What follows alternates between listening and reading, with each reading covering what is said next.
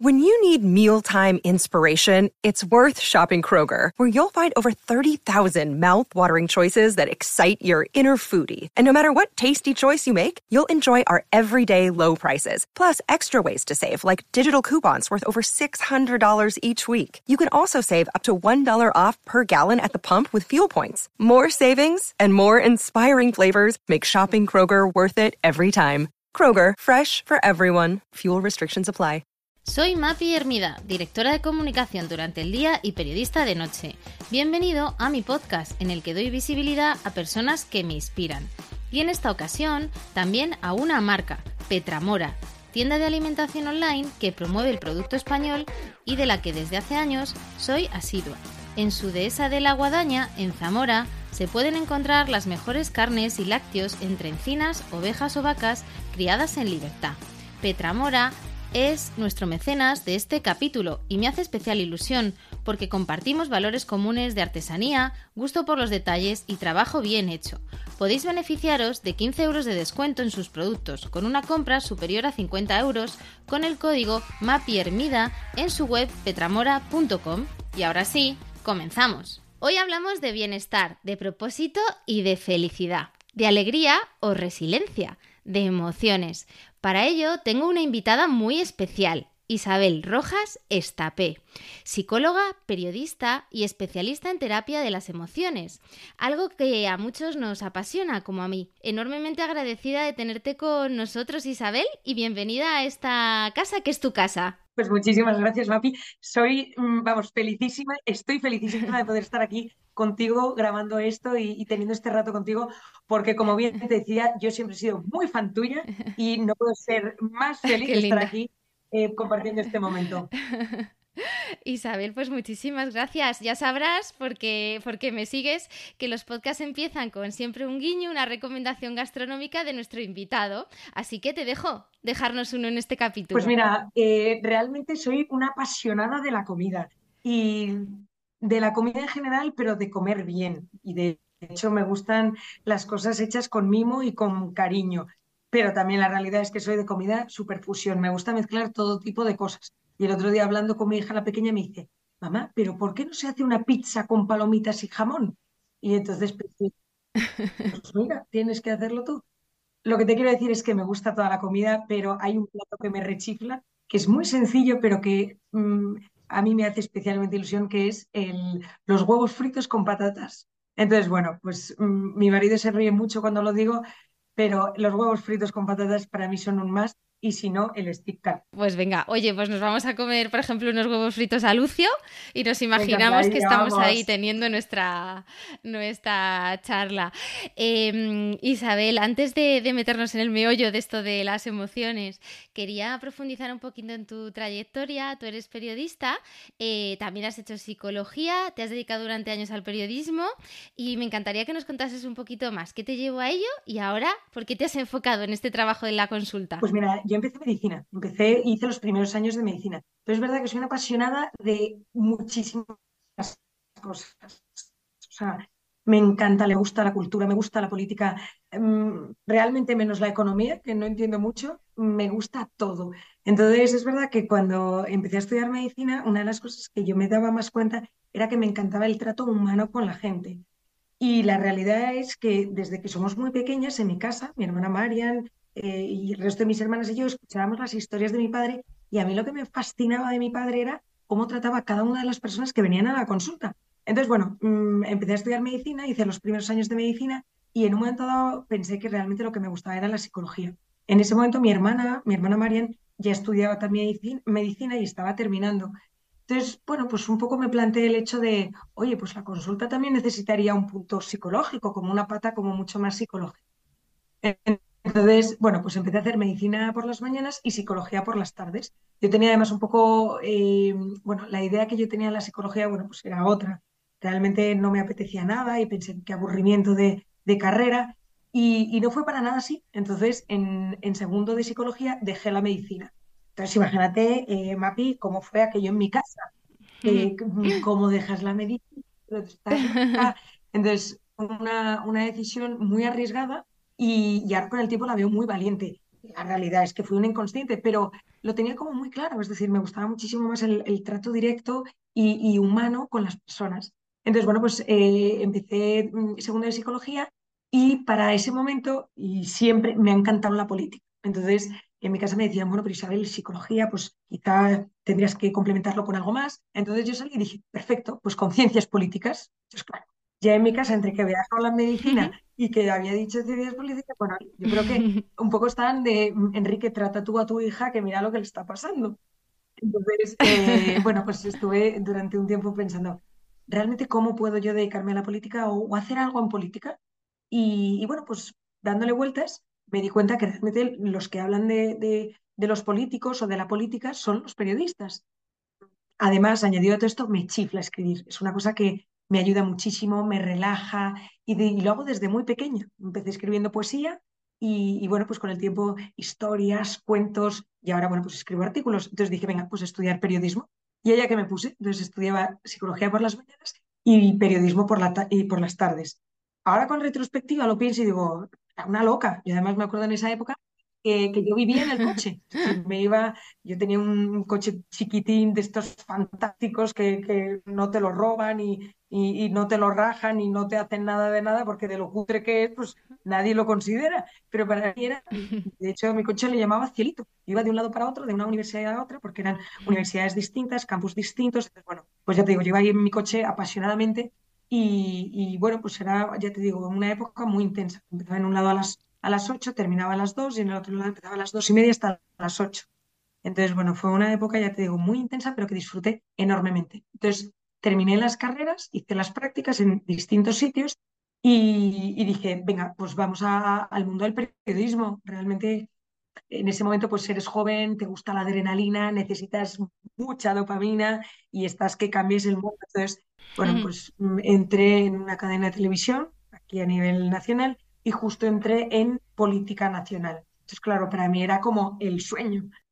Y bueno, la verdad es que lo disfruté muchísimo, claro. aprendí muchísimo, pero en un momento dado casi todas mis noticias tenían un punto muy psicológico. Es decir, eh, hablaba de los políticos a nivel psicológico, hablaba de las campañas políticas y, y, y, hacía toda una pequeña disertación psicológica de lo que nos intentaban vender, de lo que nos... Entonces es verdad que en un momento dado pues me cogieron y me dijeron, oye Isabel, pues esto es más, bueno, pues un, un, un periodismo más racional. O sea, que no es cierto, pero...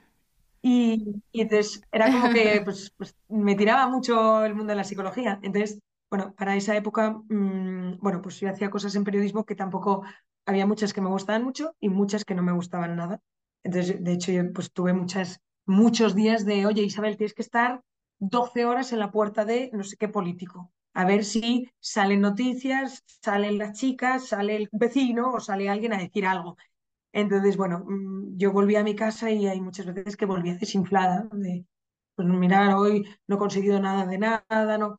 Y mi padre empezó, como no te quieres venir a la consulta, como no quieres estar con nosotros. Y ya para esa época mi hermana Mariana empezaba a estar en la consulta. Entonces fue como realmente me encantaba el periodismo, pero lo vi claro, el, el, el hecho de decir, si es que mi pasión es la psicología y el periodismo me gusta muchísimo, pero realmente a lo que me quiero dedicar el resto de mi vida es a la psicología. Entonces, bueno, pues mmm, ya empecé en la consulta pero es verdad que tenía esa cosilla de no quiero dejarlo del todo. Entonces, bueno, pues empecé a hacer trabajos pequeños o, o part-time, o sea, cierto, cierto, ciertas horas del día uh -huh. en, otros, en otros medios y lo disfrutaba muchísimo, pero es que no tenía nada que ver. Yo llegaba a la consulta y, y, y bueno, es un sitio pequeño, es un sitio, eh, bueno, pues como digo yo, es casi mi segunda casa, pero lo cogía con unas ganas enormes. Entonces, bueno, pues con el tiempo te das cuenta que tienes que ir reduciendo y a día de hoy, bueno, pues estoy casi todo el tiempo en la consulta. Es verdad que sigo escribiendo en algún medio digital, me escribo, sigo escribiendo temas psicológicos, ahora me he embarcado en un, en un nuevo tema literario, sí, como novedad. Y, bueno, pues sigo apasionada con, con, el periodismo, con el escribir, con la política, pero realmente a lo que me dedico a día de hoy, sobre todo el 90% es realmente la consulta. Más allá de que sigo pues, con ciertos temas de docencia, de escribir, de política, de, pero bueno, sobre todo en la consulta. ¿Cómo es un día en, vuestra consulta, Isabel? Has hablado de tu padre Enrique, de tu hermana Marian. ¿Cómo es trabajar con dos referentes ¿no? en el mundo de la, de la medicina, de la, de la psiquiatría y también, ¿no? ¿Cómo os organizáis pues entre los eh, tres? Mucha gente nos lo pregunta. Nosotros tenemos una consulta eh, pequeña para lo que la gente piensa, porque hay mucha gente que dice, pero ¿cómo sois solamente, pues no sé si somos 13 o 15, somos poquitos? Y, esto es una característica nueva, es decir, nuestra, perdón. Nosotros cuidamos mucho a todo el mundo que viene. La realidad es que eh, casi todos los pacientes que vienen a consulta siempre son vistos como por dos profesionales. Eh, intentamos que sea siempre un psiquiatra y un psicólogo para que tengan como ambas patas. Aunque luego la realidad es que todos los psicólogos tenemos que saber de, farmacología y, y, los psiquiatras hacen, hacen también terapia. Entonces, bueno, es verdad que nosotros insisto, intentamos hacer como todo muy conjuntamente. Entonces, un día nuestro pues, pues es apasionante, la vida es apasionante y, la consulta es apasionante. Nosotros entramos a las 10, a las 10 de la mañana, hacemos como revisión y repaso un poco de los pacientes que vamos a ver ese día y luego, bueno, pues ya, ya empezamos con, con el ritmo propio de, de, ayudar a cada una de las, de las personas que vienen. Mm, hay momentos que, bueno, pues son más de crisis, tienes pues personas que están peor, mm, situaciones pues más complicadas, pero la verdad es que el, tener el apoyo mm, de mi padre, de mi hermana, de otro profesional, siempre da pues mucha tranquilidad, porque es cosa que, que siempre da mucha tranquilidad tanto al profesional como incluso también al paciente. Entonces, pues bueno, es un punto que hace que la consulta sea muy completa. Y en cuanto a trabajar con mi padre y con mi hermana, pues mira, la verdad es que para mí es un, un verdadero orgullo y, me hecho como un pavo real porque, bueno, pues soy consciente de que estoy con dos grandísimos profesionales. Mi padre nos ha enseñado a María y a mí desde muy pequeñas, bueno, ya nosotros somos cuatro hermanas, pues a las cuatro hermanas desde pequeñas el, el, amor por el trabajo. Y también lo hemos visto en mi madre, mi madre es una grandísima profesional, entonces es como que nosotras no nos planteábamos no, no trabajar, que es algo de, bueno, que lo hemos visto y nos gusta muchísimo. Pero la verdad es que el tema psicológico lo hemos adquirido muchísimo de mi padre y de él le debemos, bueno, pues noches de cuentos contándonos pacientes que luego he descubierto que medio se inventaba, medio no se inventaba, el, el, verle pues volver a casa agotado, pero pues eso, pues em, enormemente feliz por haber ayudado, por haber pues, pues curado a muchísimos pacientes. Y a día de hoy igual, mi padre sigue en la consulta hiperactivo porque es que ve más pacientes que María, más pacientes que yo y le echa más horas en la consulta que, que nosotras.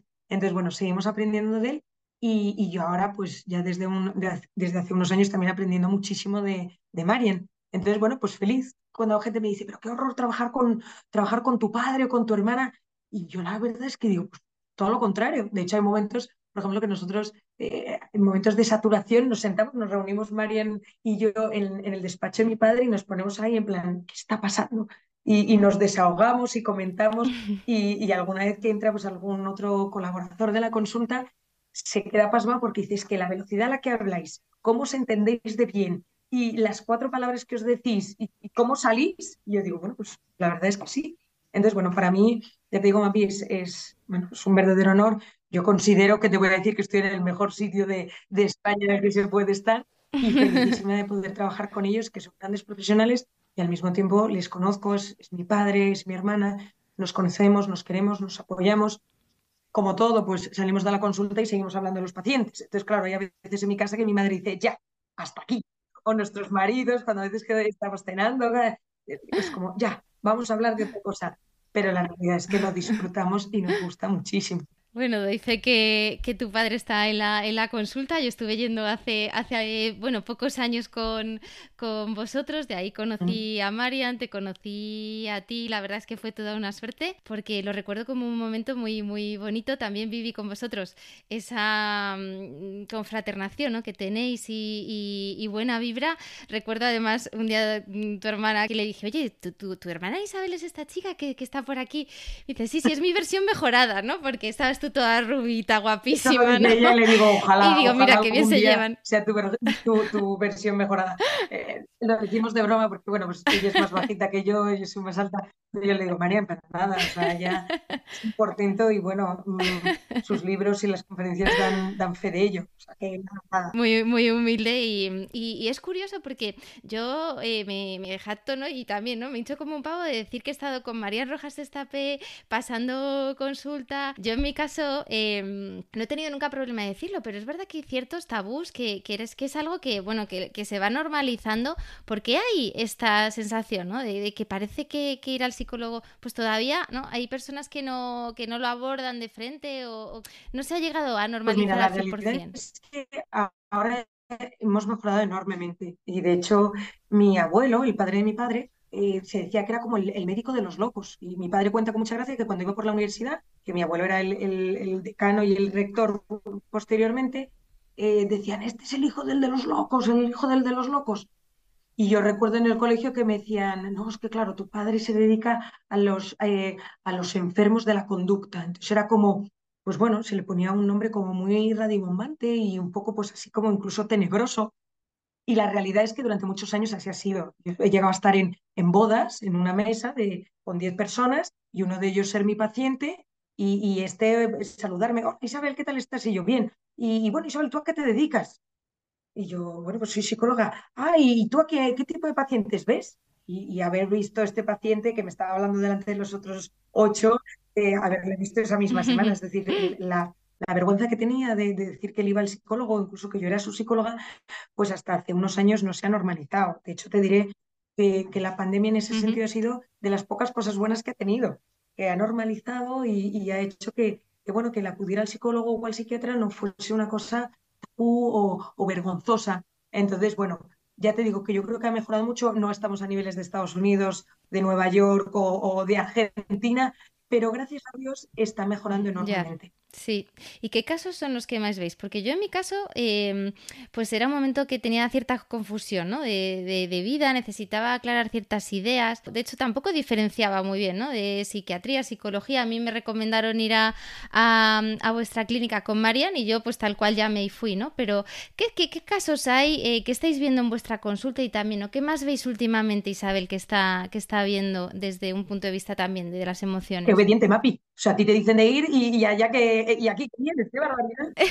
Hija, me, recomendaron también vuestra, vuestra clínica, que dije, pues allí que voy, digo, esto me seguro que me arreglan todo. Pues mira, em, la realidad es que vemos mm, todo tipo de situaciones. Ya desde hace unos años, todo lo que es eh, la psicología, la psiquiatría infanto-juvenil, vemos menos, porque ha evolucionado muchísimo, hay, mm, ha cambiado muchísimo, y luego porque es una especialidad pues muy concreta que hay que tener mucho cuidado. Entonces es verdad que no vemos pacientes que sean menores de, de 13, 14 años. Entonces, a partir de ahí, lo que quieras. Vemos, pues, a día de hoy, lo que tiene la sociedad, pues, muchas ansiedades, eh, formas de ser, pues, rígidas. Vivimos en un mundo, pues, del control, rigidez, del perfeccionismo. Entonces, todo lo que ello conlleva y, lo que saca, la rabia, la baja tolerancia a la frustración, los problemas de, vivir siempre con necesidad de, dopamina, de necesito más inputs y, y cosas pues, más distintas y cada vez necesito sentir más. Entonces, bueno, tenemos mucho de eso. Luego también es verdad que históricamente pues, mm, las dos afecciones psicológicas son la depresión y la ansiedad. Entonces, pues nosotros también vemos mucho de ambas, pero lo que sí que hacemos, y esto es una cosa muy novedosa, es que sabemos que esos son síntomas, es decir, la depresión y la ansiedad son síntomas de una herida emocional, de una situación personal, de un modus vivendi que tiene que ser cambiado o mejorable o, mejorado, digamos. Entonces, bueno, pues, mm, curamos esa ansiedad y esa depresión, pero porque vamos realmente a, la raíz de por qué esa persona pues, ha desarrollado esa ansiedad, esa depresión. Luego vemos también muchos temas de, terapia de pareja, el, desde el conseguir pareja, mantenerla, cuidarla o pues una pareja que viene rota, pues el, el, repararla, el volverla a, que esos, a esas piececillas pues que vuelvan a, a recomponerse. Luego también durante una época, en, sobre todo en el COVID, pues vimos mucho tema de saber gestionar el duelo y el, el, el, bueno, pues encontrar ese camino para poder sanar. Y en ese sentido hacemos mucho también de el encontrar un poco el sentido de la vida de las personas. Yo tengo mucha gente que me viene y me dice, mira, vivo trabajando, o sea, me mato a trabajar, pero para mí es que la vida no tiene, no tiene ningún sentido. Entonces, con mucha gracia hay gente que me dice, es que yo tengo depresión porque mi vida no tiene sentido. Entonces digo, pero no confundamos cosas. Una cosa es el, realmente analizar qué sentido tiene mi vida o qué sentido le quiero yo dar a mi vida y otra cosa es pues, tener o padecer depresión. Entonces, bueno, pues también ayudamos mucho a que la gente encuentre su sentido de vida, se encuentren a sí mismos, sepan lidiar con su vida, con su situación, con su persona. Eso también eh, mucho.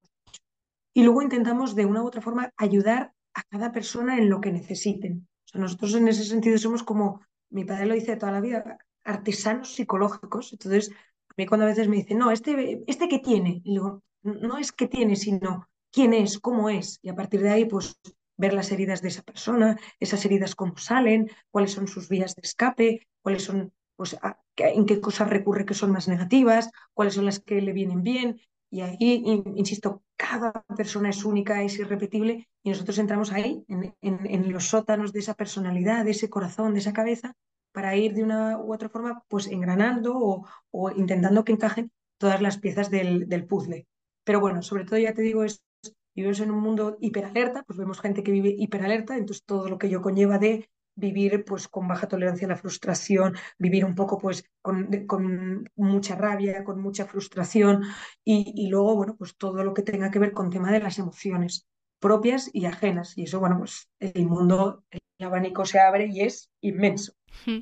¿Cuándo es bueno, eh, Isabel, acudir a, terapia? ¿Cuáles serían para ti esas luces rojas, ¿no? Para personas, yo en mi caso, pues oye, mm, dije, esto creo que no lo puedo solucionar sola, voy a ver si alguien me ayuda un poco a desmenuzar la, madeja, ¿no? Que tengo eh, mental, haciendo un poco alusión incluso a la portada del libro de tu hermana. Cosas o qué luces saltan a la hora de decir, uy, igual tengo pues que pedir ayuda. Yo siempre digo que una vez en la vida no hace, no hace daño. O sea, por lo menos una vez en la vida no hace daño y puede ser positivo que alguien externo o, fuera de tu núcleo te pueda como dar un pequeño reflejo de tu persona, de tu vivencia y, de tu situación. Entonces, vaya por delante que, insisto, creo que una, dos, tres veces en la vida eh, es bueno. Pero ¿cuándo saber si es el momento correcto o si es necesario? Pues mira, lo primero de todo es que uno se plantee si puede o no hacerlo solo. Es decir, que, esté luchando contra algo constantemente y diga yo no puedo, yo no puedo, yo no puedo, pues que uno se plantee y diga, a ver, ¿qué está pasando? ¿Por qué no puedo? Quizá lo estoy haciendo mal, pero quizá es que necesito ayuda. Entonces, en este cambiar la forma y que tampoco funcione, pues recurrir a ese segundo punto que es, pues necesito ayuda. Ese eh, para mí sería uno de los puntos clave. Otra de las circunstancias o de los síntomas, yo diría, por ejemplo, el, el estar pues muy abatido, muy cansado, muy agotado.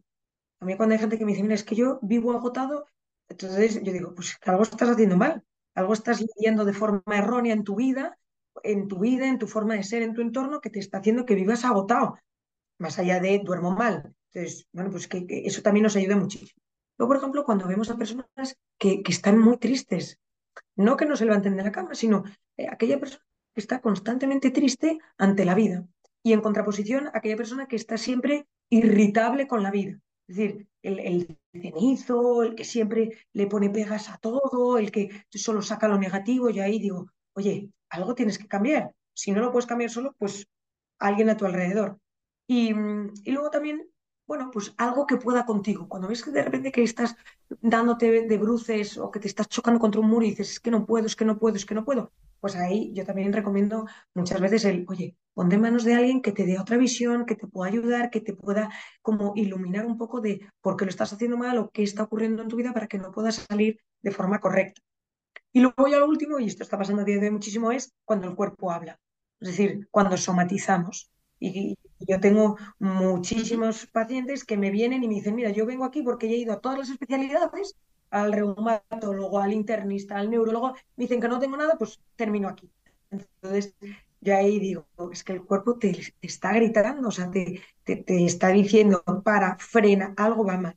Y a día de hoy se sabe que muchísimas enfermedades, incluso muchísimos cánceres, tienen una base supersomática, es decir, cosas psicológicas que afectan a nivel físico. Y esto se sabe, el, eje intestino-cerebro a día de hoy está estudiadísimo, entonces todo el tema de las intolerancias, todo el tema de los, de los problemas gástricos, de las inflamaciones gástricas, todo el problema de los colon irritables, de las diarreas, de los estreñimientos, está íntimamente unido a temas psicológicos. Entonces, ahí yo también digo, oye, frena y analiza qué está pasando, o sea, recurre a un profesional que te puede explicar qué es lo que te está pasando y que te pueda ayudar un poco pues, a intentar mejorarlo. Entonces yo diría que esos son como los, los cinco puntos, mm, como las, las, señales de, de, alarma de, oye, me pongo en manos de un profesional. Y un profesional de verdad, Mapi, porque a día de hoy también tenemos un tema y es que eh, por las redes sociales, sobre todo por, por Instagram, pues hay mucha gente que da muchos consejos, ojo, valiosísimos, pero cuidado a la hora de en quién me pongo, eh, en manos de quién me pongo para poder eh, solucionar ese tema o ese conflicto que uno tiene. Claro, ahí quería yo profundizar, Isabel, precisamente, porque parece que esto se ha democratizado un poco, ¿no? Y esto de dar recomendaciones terapéuticas, ¿no? Lo ves en, en, coach, eh, decías de las redes sociales. ¿Qué peligro, ¿no? Puede conllevar que no te trate un pues profesional riguroso. Yo siempre digo que todos tenemos vivencias, pero no todos somos iguales. Entonces, no todos respondemos de la misma forma. Yo cuando a veces veo en Instagram em, frases de tienes que hacer no sé qué. El, otro día, em, el mejor deporte para estar bien psicológicamente es correr. Y te dije, cuidado, correr para los obsesivos es negativo. Entonces, hay que saber, y ahí entramos en, en tener una base teórica de conocimiento, en neurocientífica, que te ayude a poder decir pues, ciertas sentencias o ciertas frases que, claro, que si no tienes ese conocimiento o, esa teoría, pues, pues no lo sabes. Entonces, bueno, insisto, todas las opiniones son válidas y, y, todo el mundo puede dar su opinión porque todos tenemos unas vivencias, pero ahí hay que saber diferenciar el coach del psicólogo, del psiquiatra, del amigo, del padre, de la madre, porque, insisto, todos dando muy buenos consejos, en situaciones que se necesita más que un consejo, se necesita una ayuda psicológica con una base científica y con unos conocimientos mm, X, Y o Z, pero con unos conocimientos propios de lo que le puede estar pasando a esa persona. Y luego además hay una parte muy importante y es que em, el psicólogo em, entiende y comprende mucho y hace por entender y comprender mucho, cosa que otra persona que no tenga ese bagaje o ese conocimiento lo extrapola o se proyecta en sí mismo y, bueno, pues no habla propiamente de temas más teóricos, sino por vivencias propias. Y ahí es cuando se difumina, insisto, el conocimiento con la teoría, con, con esa base neurocientífica tan importante. Si algo caracteriza a vuestra familia es que sois los especialistas en, emociones, los Rojas Estapé, eh, Vivimos en la época de las mismas, eh, por fin se han puesto palabras a, la ira, a la tristeza, ¿no? Y, quería, Isabel, que nos contases un poquito más por qué es importante conocer las emociones y también por qué es importante gestionarlas. Pues mira, el, ser humano somos cabeza y corazón. Durante muchísimos años hemos obviado el corazón, hemos eh, evitado el mundo emocional porque considerábamos que era un tema pues eh, secundario o que nos hacía peores o nos hacía blanditos o bueno, es decir, durante mucho tiempo las emociones se han visto como una cosa de segunda y entonces solo hemos potenciado la razón, la cabeza y no es así. Es decir, nosotros, insisto, somos cabeza y corazón y como tal tenemos que ir por la vida. De hecho, yo animo muchas veces que en el trabajo más corazón y en las parejas más cabeza, porque en la pareja solo pongo el corazón y en el trabajo solo pongo la cabeza y así nos va. Entonces tiene que haber mejor penetración y, mayor mezcla de ambos en, nuestro día a día. Y, ahí saber que ni muy emocionales, ni, lloro porque de repente eh, se me ha roto una uña, pero ni muy racionales tampoco. Insisto, un punto intermedio, que eso es lo que hace que realmente seamos eh, personas que disfruten de la vida, pero que también sepan ponerle cierta cabeza a aquellas cosas más negativas o que más nos afectan y por tanto no dejarnos llevar solo por las emociones ni solo por, por la cabeza. Y esa es la grandísima asignatura pendiente que tenemos hoy en día el ser humano, tanto en mayores como en pequeños, tanto en, el, en las relaciones como en el trabajo, eh, tanto los padres como los hijos. O sea, ahí es donde yo hago muchísimo hincapié. Tú hablas mucho de conocerse a sí mismo, que es fundamental, ¿no? Para entender las emociones en diferentes entrevistas que te he leído. ¿Es por ahí por donde se empieza ¿Y cómo dirías, ¿no? ¿Cómo aconsejarías que, que, comencemos para entendernos mejor? Pues mira, la base efectivamente es conocerse. Si uno no se conoce, no se comprende. Y quien no se comprende va sobreviviendo por la vida. O sea, nosotros de hecho hacemos un trabajo de conocimiento propio y ese conocimiento me lleva a comprenderme. Y de ahí el lema de la consulta de comprender es aliviar. ¿Cuánta gente de repente se comprende y como que las piezas del puzzle le, encajan perfectamente? Entonces, conocerse, comprenderse. Luego hay un punto de, aceptación. Tengo que aceptar que yo pues soy obsesivo frente a esta persona que no es obsesiva. Bueno, pues para finalmente superarme. Es decir, superar el no ser súper obsesivo, sino oye, cuidado cómo gestiono yo mi cabeza, por ejemplo. Entonces, eh, nosotros hacemos todo este trabajo que, bueno, pues ayuda muchísimo a la gente. En, esa, en ese conocimiento propio, bueno, pues eh, tenemos que saber que existe lo que se llaman los tres yoes, lo que yo soy, lo que yo enseño y lo que la gente ve. Entonces, cuanto más unidos estén estos tres yoes, mayor coherencia tengo y, mejor estoy conmigo mismo. Entonces, uno se plantea, oye, ¿cómo soy yo? Entonces, en ese cómo soy yo, pues mm, el decir qué cosas me gustan, qué cosas evito, qué cosas hago bien, a qué cosas le dedico mucho tiempo, qué cosas me afectan. Oye, no, es que yo evito el conflicto. Oye, disfruto muchísimo con las manualidades. Eh, le doy, mm, pues, eh, muchísima importancia a los detalles. Es decir, que nos vayamos analizando en nuestro día a día. Y al mismo tiempo que le preguntemos a los de nuestro alrededor, oye, mamá, ¿tú cómo me ves? ¿Tú cómo dirías que soy yo? Y esto nos ayuda mucho a, darnos cuenta de la imagen que damos por un lado, pero también, bueno, pues que podemos efectivamente tener ciertos rasgos que hay gente que ve y que nosotros no vemos. Y finalmente preguntar, no a desconocidos, pero sí a un núcleo más amplio de personas a nuestro alrededor. Oye, ¿cómo me ves? Eh, ¿Qué imagen te doy? ¿Cómo? Con las redes sociales, porque estamos constantemente dando una imagen que muchas veces no se ajusta a la realidad, no se ajusta a ese yo propio que es cada uno. Entonces, bueno, pues eh, insisto, que, que haya como mucha coherencia en esto. Entonces, conocerse. Conocerse es la base. Si uno no se conoce, insisto, termina sobreviviendo, termina. Y entonces ya cuando ha metido la pata, cuando ya ha gritado, cuando ya se ha comido tres hamburguesas o cuando, eh, por desgracia, pues mm, ha terminado haciéndose daños, cuando dice, ¿pero qué he hecho esto? Bueno, pues hay que ir a la base. ¿Cómo soy yo? ¿Cómo soy yo? ¿Cuáles son mis factores de estrés? ¿Cómo cambio? ¿Cómo somatizo? ¿Cómo respondo? Y eso nos va a ayudar muchísimo a que sepamos lidiar con nuestro día a día. Tiro del hilo de las redes sociales, eh, un mundo en el que hay mucho también Mr. Wonderful, de si quieres puedes, tú eres responsable de tu propio destino. Se ha hecho también cierta crítica al mundo de la psicología positiva, desde un poco esa parte más banal.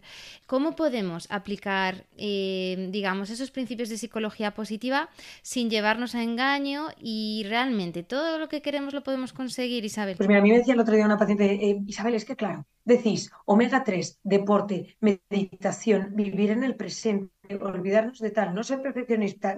es decir, como que quería hacerlo todo. Y le dije, frena, frena.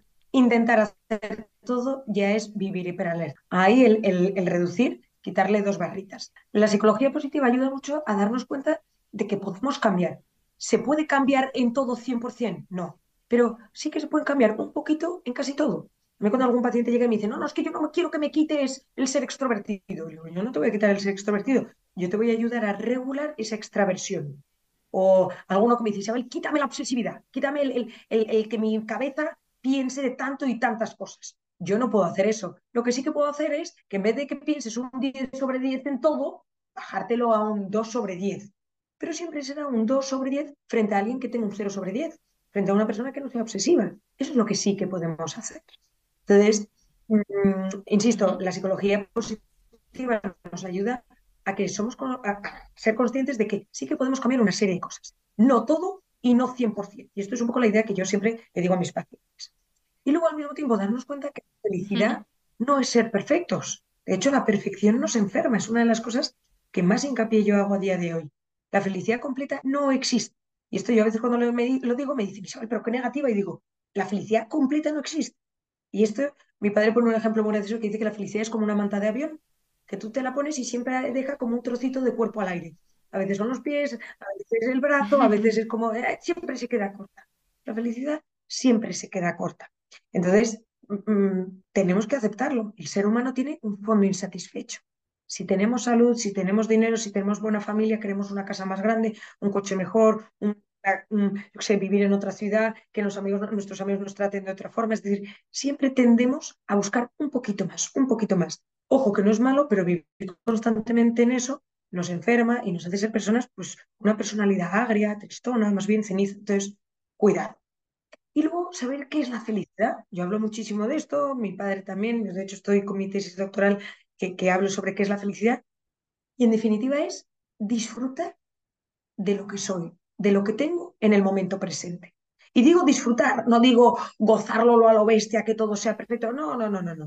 Es vivir mi momento presente, pero, y esto lo, lo hablamos mucho, sabiendo cerrar mi pasado, sin tener una personalidad resentida, sin volver todo el rato a lo que yo hubiese podido hacer, lo que me hicieron, aquello que pasó, y con cierta idea de lo que yo quiero de mí mismo en el futuro.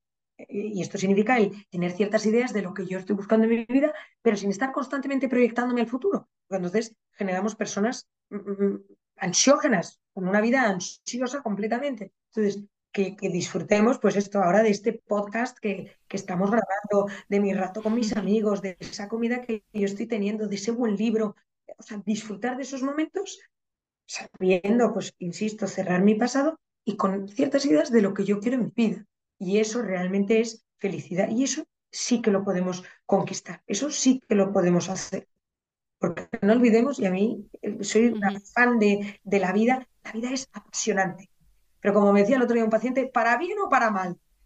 Y digo, y yo le contesté, pues depende de ti, si es para bien o para mal. No para perfecto o terrible, sino para bien o para mal. Y yo, Isabel Rojas, que, que vamos, mm, soy, eh, estoy enferma de, de, positivismo, digo, pues la vida es apasionante para bien. Cosillas regulares, pero con, con lo buenísimo que tiene de amigos, de familia, de disfrute, de aprendizaje, cientos de cosas que hacen efectivamente la vida sea apasionantemente buena. Leía un titular de tu hermana, la felicidad verdadera no está en el tener, sino en el ser, ¿no? Que resume un poco esto que, que comentabas. Y quiero hablar precisamente del ser y del propósito, algo que también te he escuchado mucho en, en vídeos que he visto tuyos de, de diferentes participaciones en medios, eh, porque hay gente que, que, se levanta cada mañana sin saber para qué se levanta, eh, y esto ocurre. Eh, ¿Qué importancia tiene entender tu propósito de vida y tu razón de ser? Bueno, pues mira, realmente mm, más que importancia es que es lo que da sentido a mi día a día. Yo tengo muchísimas personas que, se, que me dicen, Isabel, es que yo otro día más, ¿y para qué? Entonces, si uno tiene un propósito de vida, si uno tiene lo que llaman los japoneses un ikigai, uno se despierta y dice, voy a por mi propósito y mi propósito tiene que ser y grande y tiene que ser de entrega al resto y tiene que ser pensando en un bien común. Oye, yo me despierto para ayudar a la sociedad, yo me despierto para hacer un bien a otro, yo me despierto para poder sacar lo mejor de mí en esas personas que lo pueden necesitar. Porque si uno no tiene un propósito de vida, va constantemente buscándolo y termina por las sensaciones. Esto lo decimos nosotros mucho. Quien no tiene un sentido, vive por sensaciones. Y entonces las sensaciones son pues, mm, las cenas, las fiestas, el alcohol, el sexo, el porno, las drogas, las pantallas. Entonces vivimos con picos de dopamina constantemente, que hace que mucha dopamina en el tiempo, sostenida en el tiempo, pues produce grandes bajones anímicos. Y por eso luego tenemos gente apática, es decir, sin, sin, que no siente ni padece, agúlica, es decir, agotados sin haber hecho nada. O sea, personas que les pesa la vida, y yo de hecho lo veo muchísimo, sobre todo en los jóvenes. Cada vez la edad va bajando más y, y, y tengo adolescentes que vienen a la consulta y es que no quiero hacer nada, que pereza todo, no me apetece eh, y no podemos vivir por el, el apetecitis. Entonces, el buscar ese motivo, esa grandeza de vida que me hace despertarme todas las mañanas y es, oye, pues yo hago esto por ayudar a la sociedad, ayudar a mis padres, por sacar lo mejor de mí, por poder colaborar con, con el bien común. Y eso engrandece el corazón y da sentido a nuestra vida. Entonces, bueno, es difícil, pero hay que buscarlo.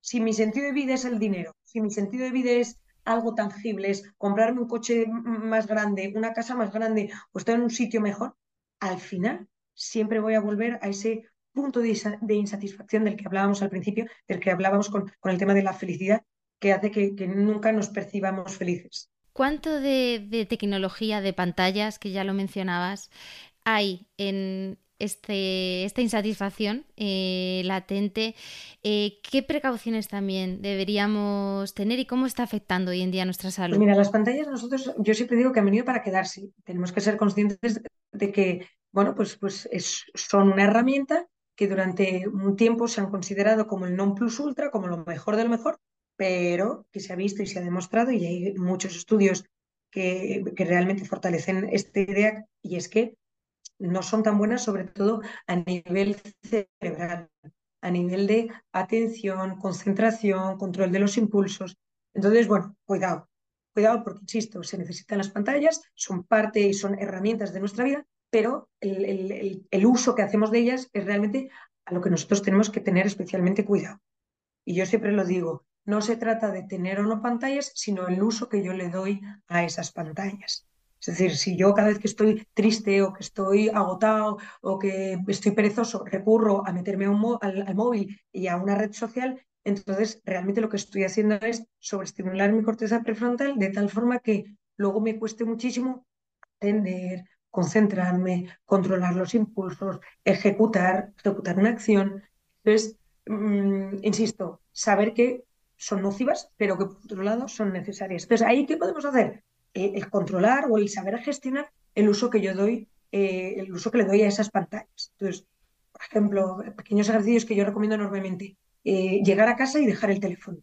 Y dejar el teléfono en, la mesilla de la entrada de casa y no volverlo a utilizar hasta que pues, haya acostado a los, a, los hijos o hasta que haya estado con, con, mi pareja hablando del día y nos hayamos organizado, hasta que hayamos cenado. Es decir, como el saber decir, ahora el móvil no. Luego, por ejemplo, otra cosa que yo recomiendo mucho es, en las comidas y en las cenas no se tiene el móvil, pero no se tiene ni en el pantalón. Si estoy en casa, no llevo el teléfono por casa. Es decir, al final, por mucho que no tenga una casa enorme con no sé cuántos pisos, el, teléfono no lo necesito mientras me paseo o mientras estoy con mis familiares. Entonces, el evitarlo y dejarlo en mi cuarto, en mi bolso, en, en una caja, donde sea. Luego, otra cosa que yo recomiendo mucho es que si yo estoy con una pantalla, imagínate con el ordenador o con la televisión, solo con eso. No estoy viendo una serie mientras contesto mensajes. O yo no estoy en el ordenador mientras al mismo tiempo veo una serie por detrás. Es decir, evitar el, bueno, pues lo que se llama el multitasking, porque si no, hace que nuestra cabeza no pare. Por ejemplo, si estoy en el ordenador y estoy en una página web, estoy en esa página web y hasta que no termine lo que tengo que hacer de esa página web, encontrar lo que quería encontrar, comprar lo que quería comprar o, leer lo que quería leer, no me voy a otra página web. Porque entonces mi cerebro, ese cambio, ese multitasking, hace que luego le cueste mucho atender, concentrarse, controlar los impulsos. Bueno, esto que te digo. Entonces, el, yo a mis hijas les digo, lo que empiezo lo termino. Todo lo que empieza se termina. Entonces, si yo estoy coloreando este dibujo, termino de colorear el dibujo. Pues extrapolado a las pantallas es, si yo estoy imagínate, pues leyendo este escrito, termino de leer el escrito. No me voy a, otro, a otra página, no salto a otro vídeo, no salto a tal. Y luego yo recomiendo evitar todo lo posible el, bueno, pues las aplicaciones que, que tienen que son dopaminérgicas, es decir, que tienes una imagen detrás de otro, un vídeo detrás de otro, cada vez más cortos, cada vez con más música, cada vez con más inputs, porque efectivamente eso es lo que es realmente nocivo para nuestro cerebro. Otras herramientas para gestionar y tener una buena salud son la, resiliencia, la paciencia. Em, he escuchado muchas veces a tu padre hablar de esa conquista de la voluntad. y ¿cómo, cómo, cómo se cultivan estas, estas pues herramientas de vida? Tanto la resiliencia como la, la, paciencia son dos cosas que a día de hoy no están de moda, porque es que vivimos en el mundo de la, de la recompensa instantánea. Entonces, Mm, tanto la resiliencia como saber esperar cuestan cada vez más. Vivimos en el mundo de la velocidad, en el mundo del todo y del ya. Entonces, claro, cuesta muchísimo. La resiliencia yo digo que es la capacidad que tenemos los seres humanos para, para tolerar la frustración, para, para saber el, seguir, el mantenerse, aunque las, las cosas hayan salido más, mal. De hecho, es un término que acuñó hace unos años em, un psicólogo que se llama Boris Cyrulnik, le escribió un libro muy interesante que se llama eh, Los patitos feos, o el patito feo, no, los patitos feos, en el que él explica cómo eh, hay gente que ha sufrido muchísimo. Él fue judío, estuvo en un campo de concentración, y él explica cómo eh, pues algunos judíos murieron y otros no murieron. Entonces, la capacidad que tenemos los seres humanos para acoplarnos y amoldarnos a distintas situaciones. Pues bien, el, ser humano tiene una resiliencia impresionante. Yo me estoy acordando ahora de un escritor, Nguyen Bantuan, que estuvo encarcelado durante 17 años en una cárcel de dos por dos y, él salió feliz y dijo, yo estoy en esta cárcel por mis ideales y, salió muchísimo más fortalecido y con muchísima mayor capacidad de, amar, de, bueno, de querer a sus, a sus eh, secuestradores o a sus guardianes en la cárcel. Y, y, una de las cosas que le enseñaba es, bueno, que nosotros nos podemos adaptar y nos podemos acoplar a lo que sea. Pero ¿qué pasa? Que en este mundo de control de rigidez cada vez cuesta más, cada vez nos cuesta más tolerar esas pequeñas cosas negativas, eso que, que sale de forma distinta a lo que yo había pensado, esa tolerancia a la frustración, insisto, cada vez va a menos y estaba de la mano de la paciencia. Yo alguna vez, yo tengo aquí en la consulta, tengo algunos pacientes que para, para enseñarles, digamos, les tengo que hacer esperar en la consulta, pues nada, 10 minutos, pero yo sé que están sufriendo enormemente porque lo tenemos todo y lo tenemos ya. tenemos un Amazon Prime, tenemos el, tenemos, bueno, pues todas estas empresas que nos traen la comida a domicilio rapidísimo. Entonces, el saber esperar, y yo a veces lo digo, oye, que es que no pasa nada, que no pasa nada que, que tenga que hacer esta cola y que espere más. No, estoy perdiendo el tiempo. Bueno, pues, pues sí, pero tenemos que aprender a perder el tiempo, a no vivir de forma cronopática. La cronopatía es esa enfermedad que está surgiendo desde hace unos años, que es la necesidad constante de aprovechar el tiempo, de tener todo mi día súper organizado, de estructurar todas mis horas, es decir, como esa necesidad de siempre, siempre estar haciendo algo. Oye, cuidado, cuidado, que es que es mucho más saludable llegar a casa y sentarme, coger un libro o coger el cuaderno de colores con mis hijos y ponerme a colorear con ellos, o ponerme a leer, o ponerme a escribir, o ponerme, pero a leer casi sin que tengan una finalidad, simplemente por, por disfrutar, ¿sabes? Por el gozar de esa lectura. Entonces, bueno, insisto, resiliencia y paciencia son dos cosas que no están, bueno, que las palabras están de moda, pero que el ejecutarlas y fomentarlas no están de moda, que yo lo he visto en mi padre, porque él toda la vida la voluntad, la conquista de la voluntad, la fuerza de voluntad, una persona llega más lejos que una persona inteligente. Y, y es verdad, es verdad. Entonces, nosotros ahí hacemos hincapié en, venga, no a la recompensa instantánea, sí a la voluntad, sí a tolerar esto que me ha salido mal, sí a saber esperar, que es dificilísimo, pero es la clave de que no vivamos hiperalerta y de que por tanto luego estemos bien, de que tengamos salud psicológica. Y para esa salud psicológica, ¿cuánto de importante es también la inteligencia emocional? Algo en lo que también sois pues especialistas. Pues muchísimo, lo hablábamos antes de que al ser humanos somos cabeza y corazón, entonces eh, esa, esa gestión de las emociones es la que hace que nosotros bueno, pues, pues, pues seamos felices, sepamos llevar nuestro día a día, no vivamos de forma hiperalerta, no vivamos sobreviviendo, porque eso es una de las claves. Yo estoy muy cansada de ver gente que sobrevive en su día a día, sobrevive.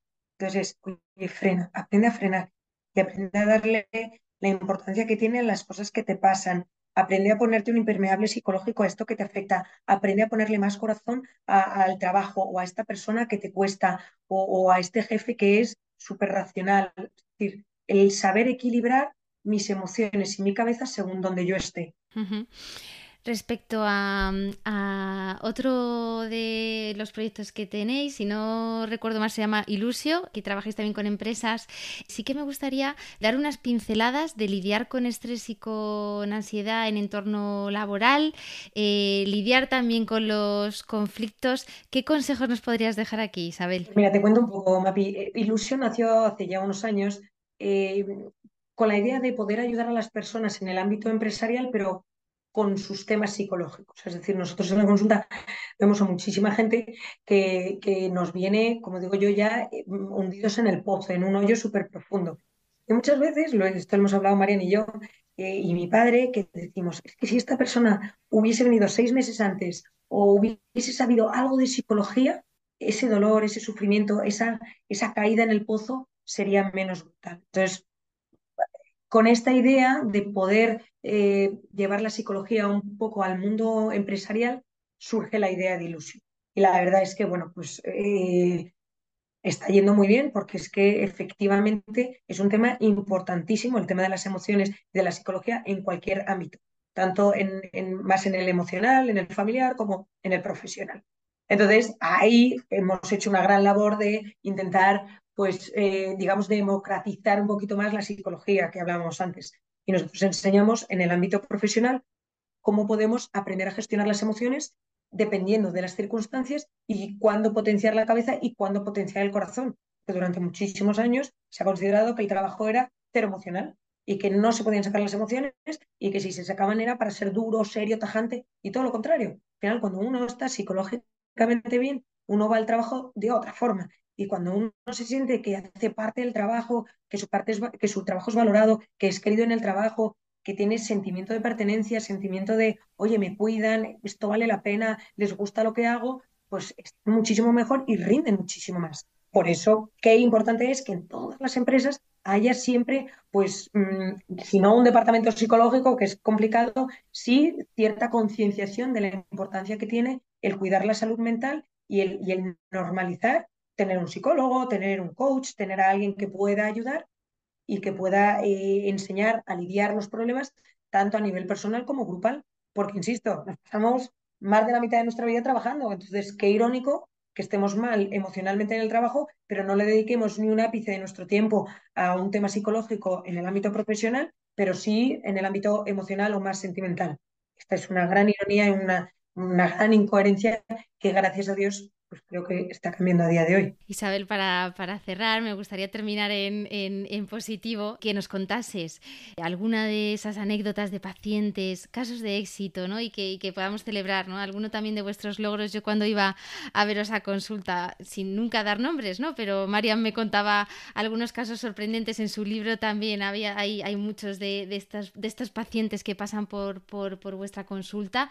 Eh, déjanos algún, alguna anécdota, algo que, te acuerdes, un caso, un caso de éxito de esa persona. Mira, la realidad es que tenemos muchos y eso es una de las cosas que a mí más me gustan. Es como esa pequeña gasolina que, te hace dar cuenta, te hace darte cuenta que, el trabajo, pues, mm, oye, que vale la pena, que a pesar de los dramas y de las situaciones tan dolorosas y, de tantísimo sufrimiento que escuchamos, luego tienen eh, final feliz. Y es que la realidad es que casi todos nuestros pacientes eh, si no les damos en alta, terminan muy bien. Hay algunos que, bueno, pues que de, hecho esta mañana me decía uno, Isabel, no me des en alta, ¿eh? por lo menos una vez al año. Y digo, bueno, pues nada, una vez al año, tú vente una vez al año. Y como decía él, me ajustas las tuercas, me miras si, si el aceite está bien y, ya al año siguiente. Entonces, bueno, pues la realidad es que tenemos muchos así que me, me hacen como mucha ilusión porque veo realmente su cambio. Y yo como además ya llevo también unos cuantos años en la consulta, Em, pues vas viendo, vas viendo. Empezamos viendo padres, ahora estamos viendo algunos hijos, incluso hijos de estos hijos. Entonces te hace como mucha ilusión ver, ver esa evolución. Dicho esto, ¿algún caso en concreto? Pues, insisto, te diría muchos. Pues mira, em, a mí me hace muchísima ilusión cuando veo que una pareja se recompone. Eh, yo tengo aquí, y hace un tiempo, una pareja que él pues, tenía una vida paralela. Él llevaba casi 12 años compaginando su mujer con la que llevaba 20 con, con otra chica y, y, bueno, y entonces cómo le dimos la vuelta, es decir, cómo él, ya no había confianza, no había complicidad, no había comunicación, o sea, no había nada de nada más que muchos años juntos y, un cierto cariño. Entonces, cómo le fuimos dando la vuelta y cómo él pues se, se empezó a dar cuenta de la situación en la que estaba, en, en, en que estaba haciendo daño a sus hijos, en, bueno, entonces bueno, dejó a la otra. Yo a veces también pienso pobre en el sufrimiento de la otra, pero, pero la realidad es que este señor pues tenía familia, tenía hijos y, bueno, pues yo en pro de toda esa familia, pues para mí fue un gustazo el volver a ver que están bien, volvieron a estar juntos, volvieron a tener complicidad, volvieron a, disfrutar de, su vida sexual. De... Entonces, bueno, pues a mí eso me, hace muchísima ilusión. Y luego otro paciente que me estoy acordando, un chaval que vino a la consulta que trabajaba en, en un fondo, en un fondo de inversión, y, que vino y me dijo, Isabel, yo tengo ansiedad. Entonces, claro, a, día de hoy mucha gente viene ya con el, diagnóstico. yo intento evitar ese diagnóstico porque pues eso muchas veces está visto en internet o es porque algún amigo te ha dicho que tienes ansiedad, entonces como que intenté obviarlo y bueno, pues me encuentro a un chico que, que bueno, pues muy inteligente, que ha ido a un colegio en donde le han potenciado muchísimo pues todas las herramientas intelectuales y pero pocas las emocionales y las psicológicas. Em, un chico pues guapetón, con fachón, pues que, que, se ligaba a la que quería, digamos, por, por, desgracia, pero que luego no sabía mantener una buena relación, no, mm, pues nunca había tenido una relación estable. Y en un momento dado, hablando, mm, me comenta que él ve porno, que, bueno, pues que le echa un cierto tiempo a, a ver pornografía al día. Entonces pregunto y le digo, pero ¿cuánto tiempo le puedes, puedes ver porno al día?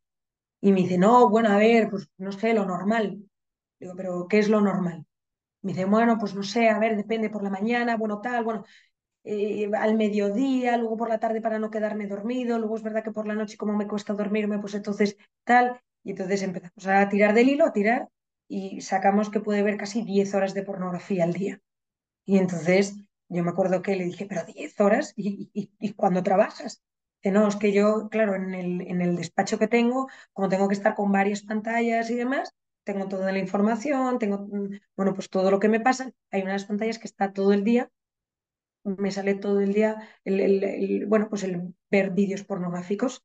Entonces, claro, pues eh, tenía una gran adicción a la pornografía y de hecho esos picos de dopamina que le daban la pornografía, el sentir que quizá le iban a pillar, el, bueno, vivía en modo dopaminérgico total, o sea, esos picos constantes eh, es lo que le hacía el estar activo y medio lúcido en su trabajo. Entonces, bueno, pues fuimos bajándolo, claro, era una adicción, es, una adicción pues muy grave, muy severa, afecta a gran parte de la población mundial y, que es muy difícil de, cambiar. Entonces, bueno, pues fuimos bajando, bajando, bajando y a día de hoy, bueno, pues le veo cada, una vez cada tres, cuatro, cinco meses y pues la verdad es que es una mejoría brutal porque ya sabe por qué ve pornografía, qué le hace recurrir a ello, por qué es su vida de escape y estamos en quizá pues un vídeo de 10 minutos cada, pues eso, cada seis meses, siete meses. Entonces, bueno, a mí eh, me produce una grandísima alegría el pensar que esta persona veía 10 horas de pornografía al día frente a los 10 minutos que, que, a día de hoy pues ve cada, eso, ve dos veces al año eh, y ahora está de hecho, está con una novia y la está cuidando fenomenal y, está aprendiendo a tener una relación, a, a, evitar el ghosting, el orbiting y todas las cosas que pasan el día de hoy. Entonces, bueno, pues cómo la está cuidando, cómo está teniendo una relación sana, buena, en donde se quieren, pero, pero se quieren además bien. Entonces, bueno, pues la realidad es que ese, eh, son historias, te podría contar cientos de miles, ¿eh? pero que son historias que siempre reconfortan y son súper gratificantes porque dices, la vida, la vida es apasionante, apasionantemente buena y la vida tiene un sentido que es el poder ayudar a la gente y el, y el sacarles los, lo mejor de ellos mismos. Porque, insisto, todos tenemos cosas muy buenas en nuestro interior que por heridas, que por circunstancias, que por entornos muchas veces no salen y, y que nos hacen mucho daño cuando no salen. Entonces, volver a sacar eso, a, a podar.